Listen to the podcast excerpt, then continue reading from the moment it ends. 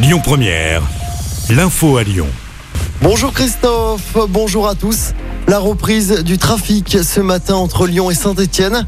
Le trafic SNCF avait été interrompu toute la journée d'hier. Un camion était tombé sur les voies à hauteur de Saint-Chamond hier matin. Des caténaires ont été endommagés.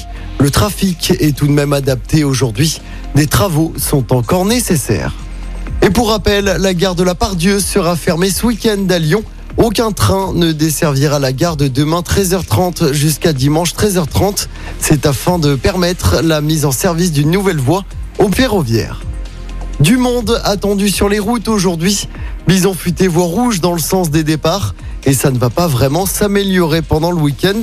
On fait le point avec Clémence Dubois-Texereau. Et oui, ça coince dès aujourd'hui sur la 7 de Lyon, direction le sud de la France. Bison Futé annonce un trafic saturé et particulièrement dense entre 14h et 22h.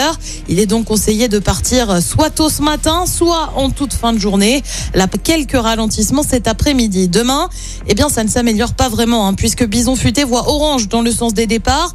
Là encore, l'axe autoroutier entre Lyon et Marseille devrait être particulièrement fréquenté. Enfin, lundi, il faudra prendre son mal en patience pour les retours de ce week-end prolongé. Bison Futé voie haut du sud en remontant vers Lyon. Ce sera particulièrement chargé entre 13h et 19h. Il est donc recommandé de partir dans la matinée ou alors en soirée. Merci Clémence pour toutes ces précisions.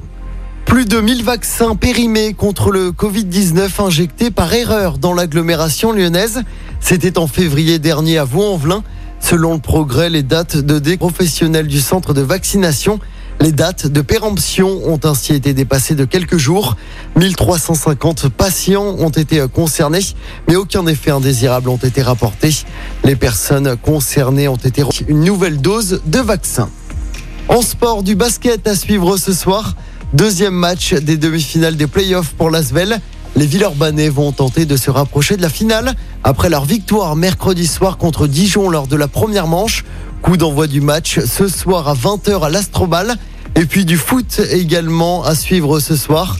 L'équipe de France affronte le Danemark à l'occasion de la première journée de Ligue des Nations 2000 au Stade de France près d'une semaine après le chaos lors de la finale de la Ligue des Champions. France-Danemark, coup d'envoi du match. À...